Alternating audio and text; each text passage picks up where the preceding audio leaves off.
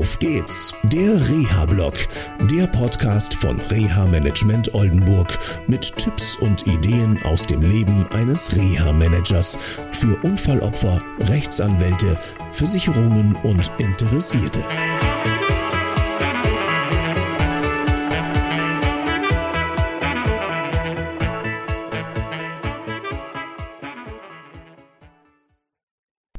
Ja, schön, dass ihr wieder dabei seid. Ihr merkt, ich bin mal wieder beim Spazierengehen. Ich zeige euch das mal eben.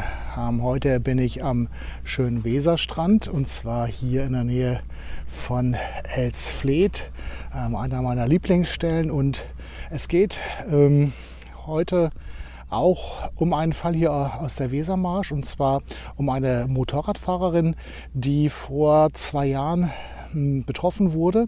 Und ähm, nach vielen, vielen Operationen und Reha-Maßnahmen äh, geht es jetzt um die Frage der beruflichen Wiedereingliederung. Insbesondere um das betriebliche Eingliederungsmanagement, das immer wieder im Reha-Management Thema ist. Das Problem ist, dass der Arbeitgeber, bei dem sie derzeit beschäftigt ist, Stellen abbauen muss. Warum? Ganz klar, wegen Corona. Und ähm, ja, äh, Arbeitsplätze überhaupt nicht vakant sind. Ähm, wir haben mit dem Arbeitgeber gemeinsam gesprochen. Die wollen ein betriebliches Eingliederungsmanagement durchführen. Das Problem ist halt wirklich, es gibt keine Arbeitsplätze und es gibt keine Arbeitsplätze, auf die gewechselt werden könnte. Also man kann zum Beispiel nicht den Kollegen oder die Kollegin A äh, versetzen auf einen anderen Arbeitsplatz und meiner Klientin diesen Arbeitsplatz anbieten oder neu gestalten. Und das ist jetzt etwas, was wir zu besprechen hatten.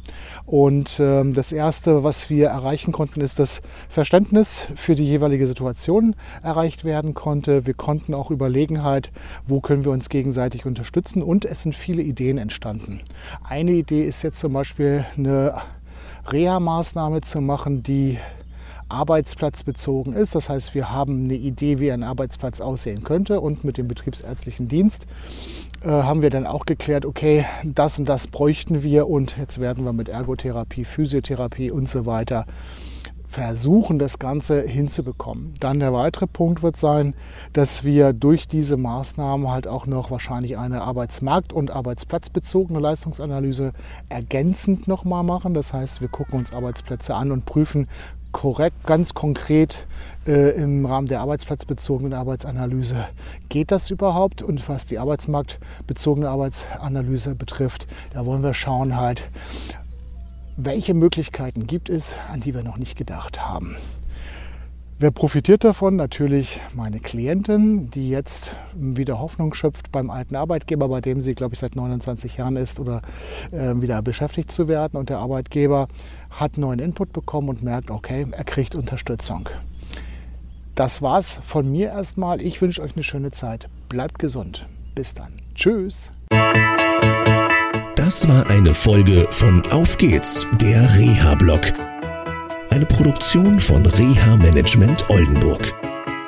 Weitere Informationen über uns finden Sie im Internet unter www.der-rehablog.de.